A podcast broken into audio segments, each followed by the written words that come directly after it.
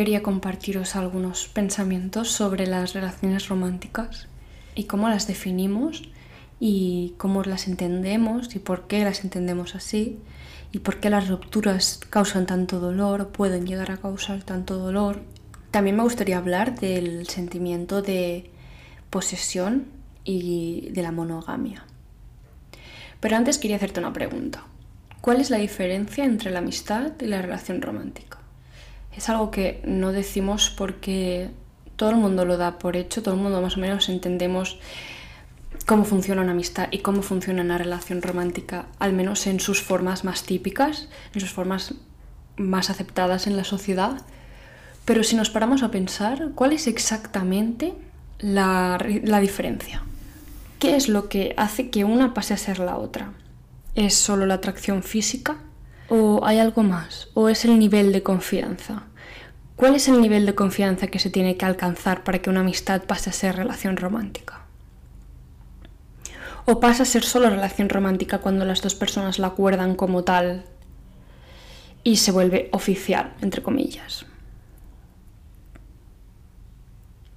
O sea, dos personas pueden estar comportándose como una pareja, como estar en una relación romántica, digamos, durante dos años sin oficializarlo, entonces no se trata de una relación romántica, lo es solo a partir de que deciden que lo es, que le ponen la etiqueta, o antes también lo era. ¿Tanto poder tienen las etiquetas? ¿Cuál es la diferencia exactamente? La relación romántica tiene algo más que la amistad. ¿Y qué es ese algo? Creo que es algo muy normalizado, que son cosas distintas y que la relación romántica requiere algo más que la amistad, pero cuando nos paramos a pensarlo, casi nadie me ha sabido responder con una, con una respuesta firme y, bien argumentada y bien pensada. Es, es curioso, es, es que es difícil ¿eh? de saber cuál es exactamente la diferencia. Una de las diferencias que yo veo también es por cómo lo construimos nosotros. Una diferencia entre las construcciones sociales de la amistad y la construcción social de la relación romántica es la posesión. La relación romántica se considera una relación monógama en general, comúnmente normalizado es la monogamia, y en cambio las amistades puedes tener más de un amigo o amiga y todo el mundo lo ve natural. ¿Y por qué es así? Leí una frase que decía, bueno, de hecho lo decía en un podcast, decían que hemos sido, nos han enseñado a que si tienes a alguien es tuyo para siempre. Y cualquier cosa que se difiera de eso te debe hacer sentir terrible. Creo que la, diferencia está en la posesión que sentimos, el sentimiento de posesión que tenemos hacia la otra persona Em, porque en la amistad hay gente que sí que es posesiva en la amistad e incluso celosa, pero no es lo común.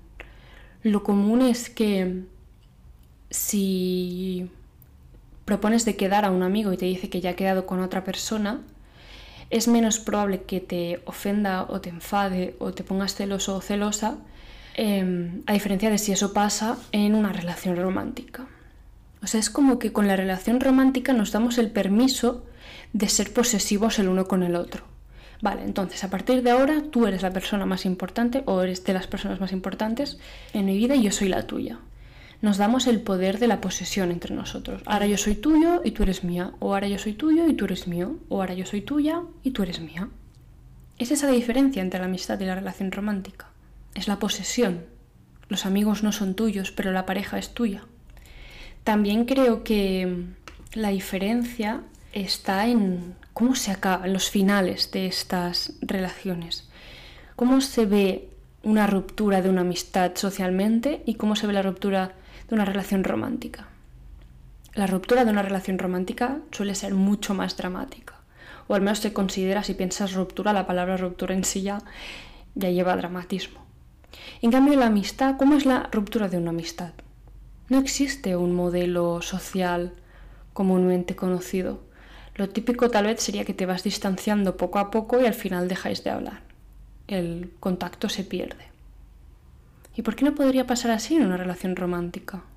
¿Por qué la amistad es algo tan, digamos, natural, que pasa sin forzarlo, que no hay que oficializar la amistad, que simplemente nace, la vivimos y se deteriora con el tiempo, de forma tan natural y nadie se lo cuestiona? Y en cambio las relaciones románticas requieren de compromiso, requieren de oficialidad y requieren de un final dramático tajante también, ¿no? Porque las rupturas em, en general las entendemos como a partir de ahora, a partir de hoy, a partir de este momento ya no estamos juntos y mañana ya no nos debemos nada.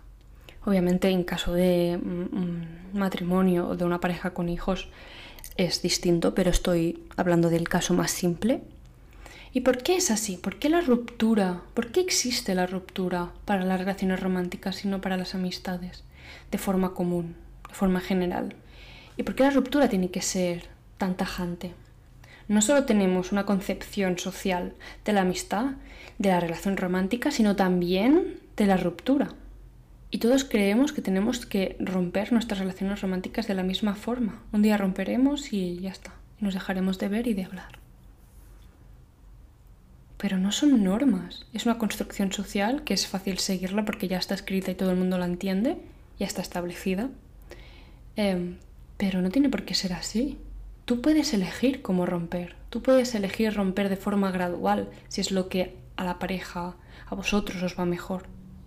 La ruptura puede elegirse, puede, puede moldearse, puede alargarse en el tiempo. Tienes opciones de cómo quieres em, acabar tu relación romántica. Incluso la relación post ruptura también puedes elegirla. Está como mal visto el, la frase esta de, pero me gustaría que fuésemos amigos. si los dos están de acuerdo, ¿por qué no? Se puede ser amigo. No es lo común, pero se puede. Incluso nos han enseñado o tenemos una construcción social acerca de lo que es un ex. Y creemos que solo pueden existir los pensamientos de indiferencia, los sentimientos de indiferencia o negativos hacia el ex. Pero tú puedes recordar a un ex con todo el cariño del mundo y tener aún una relación preciosa. El hecho de que ya no sea íntima o tan íntima no significa que no puedas disfrutar de ella de alguna forma. O sea, igual que se oficializa la relación romántica, ¿por qué no se puede oficializar un cambio en esa relación? De que ahora se disminuye el nivel de intimidad, pero ahora disfrutamos el uno del otro de esta, esta y esta forma, de una forma distinta. ¿Esa amistad? Pues no lo sé, pero tampoco importa. Y creo que también hay diferencias respecto a la ruptura entre la amistad y la relación romántica, porque la amistad cuando se acaba es como algo natural, no son gente que viene y va de tu vida y que te lo pasas bien durante una etapa con ellas y luego se marchan. En cambio, la relación romántica es como que cuando acaba pierde valor. O sea, cuando acaba significa que ha sido un fracaso, que como no has estado para siempre con esa persona, como no os habéis casado, no habéis tenido hijos y no os habéis comprado una casa con porche blanco, pues significa que ha sido un fracaso. En la amistad no, la amistad no se ve tan así. Seguro que existen personas con las que a lo mejor cuando eras pequeño o más joven creías que iban a ser tu amigo o amiga para siempre ya te das cuenta de que no ha sido así y no pasa nada, no lo ves como una pérdida de tiempo ni una pérdida de valor, porque esa relación te sumó en su momento, te sumó cuando tenía que sumarte. Y una relación romántica puede ser lo mismo. Una relación con la que compartes muchas cosas, una relación que te hace disfrutar de la vida, que te acompaña mientras vives y que tendrá un final por X razón. Pero no significa que haya sido un fracaso, no pierde valor cuando se acaba. Y creo que lo, lo creemos así, creo que creemos que ha salido mal cuando se acaba. Algo hemos hecho mal. Pero no tiene por qué ser así. No creemos necesariamente que una amistad que se deteriora en el tiempo significa que alguno de los dos hayan hecho algo mal. ¿Por qué lo vemos tan diferente?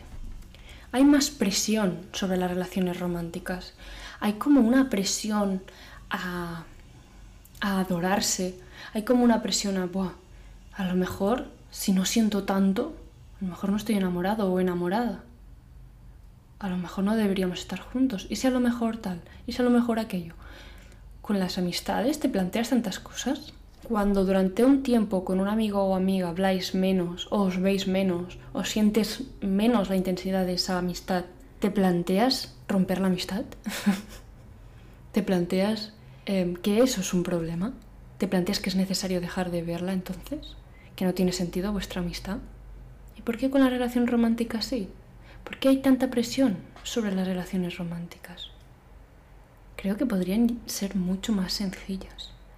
Creo que podrían ser una amistad con la que compartes una intimidad física y que además son un compañero o compañera, o tu pareja es un compañero o compañera de vida con más deberes y más derechos. Es decir, más deberes hacia ti tal vez de, de apoyarte, de ayudarte.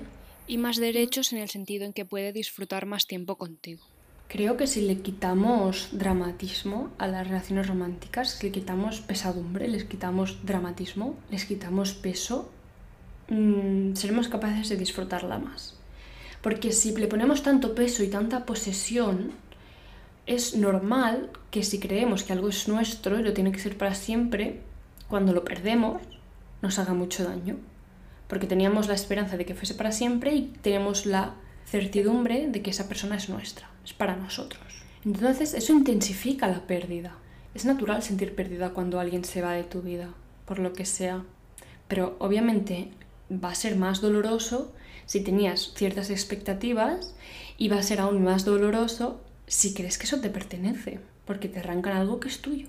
Si vemos la relación romántica como algo más flexible, como algo con menos presión, creo que sentiremos menos sensación de pérdida porque le daremos la oportunidad de cambiar y, podemos decidir desoficializarla, entre comillas, y que pase a ser algo distinto. Ahora es una amistad intensa o ahora es una amistad lo que sea.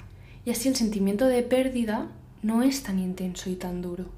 Creo que el sentimiento de pérdida, como he dicho, es inevitable porque si alguien se va, duele, si ha sido alguien importante en tu vida, pero al ser tan radical, tan tajante de un día para el otro, y en cambio no ser natural con el paso del tiempo, que se deteriora la relación, obviamente duele el triple. ¿Y por qué no le damos esa flexibilidad? ¿Por qué lo, lo naturalizamos en el tiempo? ¿Por qué tienen que ser tan oficiales? ¿Por qué tienen que ser tan estrictas, tan cerradas, tan marcadas? También pienso que las rupturas nos enseñan lo poco importantes que somos. Porque la, tu pareja, si tienes pareja ahora mismo, y si no, la que tendrás en algún momento de tu vida, si es que tienes alguna, es capaz de vivir y ser feliz sin ti. Y puede ser muy feliz sin ti. Y el hecho de pensar que algo que creemos nuestro puede vivir perfectamente sin nosotros, nos ataca el orgullo. O sea, ¿cómo puedo yo vivir ahora sabiendo que está conmigo, pero estaría igual de bien con otra persona? Podría estar igual de bien con otra persona o sola. Nos gusta sentir que somos especiales, nos gusta sentirnos parte de algo como seres humanos y tener a alguien que es tuyo es una, es una construcción muy bonita, a mí me gusta, pero también es cierto que puede alimentar un poco el orgullo y provocar que la ruptura sea más dolorosa porque no porque perdemos a la persona, sino porque además me ha ofendido al dejarme. porque además me ha atacado al orgullo, porque me está diciendo que puede ser igual de feliz sin mí porque me está diciendo que no soy tan importante.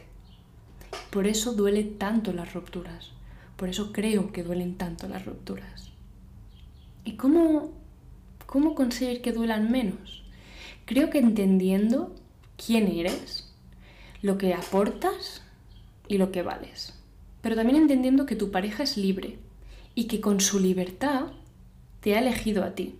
Y creo que eso no debe alimentar el orgullo, sino la gratitud es como una balanza. Tú tienes que saber quién eres, lo que aportas y lo que vales y tener eso claro e intentar disfrutar de la forma en la que eres y ser consciente de lo que eres capaz de dar a una persona. Entender que tu pareja puede dejarte si, es, si cree que es lo mejor para ella o para él.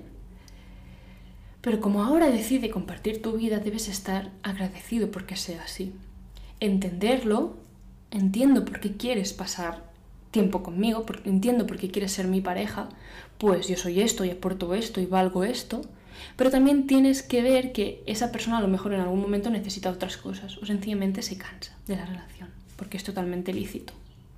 No se trata de sentirse amenazado constantemente y de tener que mostrarle todo lo que vales y todo lo que aportas siempre a fin de que no te deje, sino mostrarlo, querer todo lo bien que puedas querer, tanto para tu propia felicidad como para la de tu pareja, que es una persona a la que quieres, en principio, y mostrarle agradecimiento por el hecho de que te haya elegido a ti, de que te siga eligiendo a ti, y también sentirte afortunado porque ha elegido pasar esta etapa de su vida contigo, o su vida entera contigo, no importa, pero al menos estos días, estos meses, estas semanas, ha decidido invertirlas en ti. Entonces la balanza que comentaba está en sentirse agradecido y afortunado, pero también ser consciente de lo que vales y de lo que aportas. Si alguien te elige, es por lo que vales y por lo que aportas. Pero si alguien te elige, tienes el deber de honrar esa elección, de agradecérselo. Y esa, ese deber es mutuo, es recíproco. Y cuando una persona decide romper la relación, no significa que tú hayas dejado de aportar o no significa que tú dejes de valer. A no ser que hayas dejado de querer todo lo bien que puedes, que entonces, en parte, sí que será culpa tuya. Si tú siempre te esfuerzas por querer, por dar, por ofrecer, por amar todo lo bien que puedes, cuando una persona rompa una relación contigo, no será culpa tuya. Tú seguirás aportando, tú, serás, tú seguirás siendo quien eres y seguirás valiendo lo que vales. Pero si tienes conciencia de eso, intentas disminuir el sentimiento de posesión al entender que la otra persona es libre de, de elegir con quién pasar las etapas de su vida. Pues tal vez la ruptura te dolerá menos. Obviamente tendremos pensamientos reactivos de, ostras, y lo podría haber hecho mejor.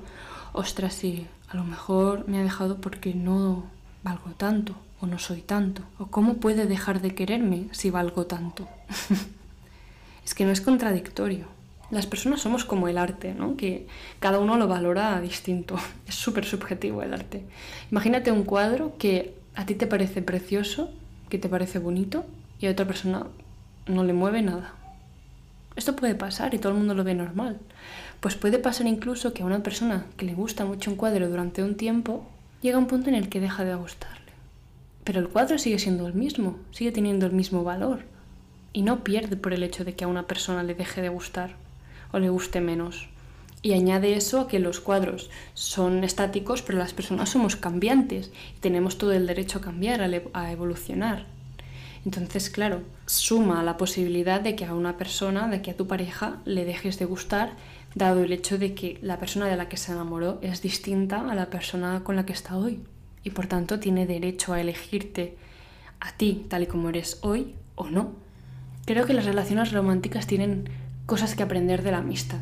La flexibilidad, el deterioro progresivo, el deterioro natural, el distanciamiento natural. También entiendo que las etiquetas nos ayudan a entender las cosas, a saber qué puedes hacer y qué no puedes hacer, a tener las cosas claras. Básicamente las relaciones son como, como un contrato. Las amistades son contratos mucho más flexibles con pocas cláusulas precisas y definidas en general, y en cambio la relación romántica es un contrato más rígido, con cláusulas dadas, la monogamia, por ejemplo, es una de ellas, con cláusulas estrictas, con deberes y derechos, que todo el mundo entiende. Es un contrato, es como una pauta que todos tenemos, y cuando queremos iniciar una relación romántica, cuando estamos a punto de iniciar una relación romántica, sacamos ese contrato estricto y preciso, pero tácito, y lo firmamos cuando decimos, oficializamos, oficializamos. Es una firma de un contrato. No sé qué pensaréis vosotros. La verdad es que me parece súper interesante cómo vemos las relaciones y lo distintas que son la amistad y la relación romántica en nuestra cabeza, pero que al mismo tiempo nos cuesta como entender por qué son así o entender por qué lo hacemos así si tenéis alguna idea de por qué, o sea, cuál es el, el, el, elemento distintivo entre la amistad y la relación romántica, me encantará oír vuestra opinión y podemos debatir un poco. Pero yo de momento me despido, que estoy de exámenes finales y debería estar estudiando, pero aquí estoy, delante del micro. y, Espero que tengáis una semana estupenda y espero que me deseéis suerte para los exámenes porque la voy a necesitar. Venga, hasta pronto.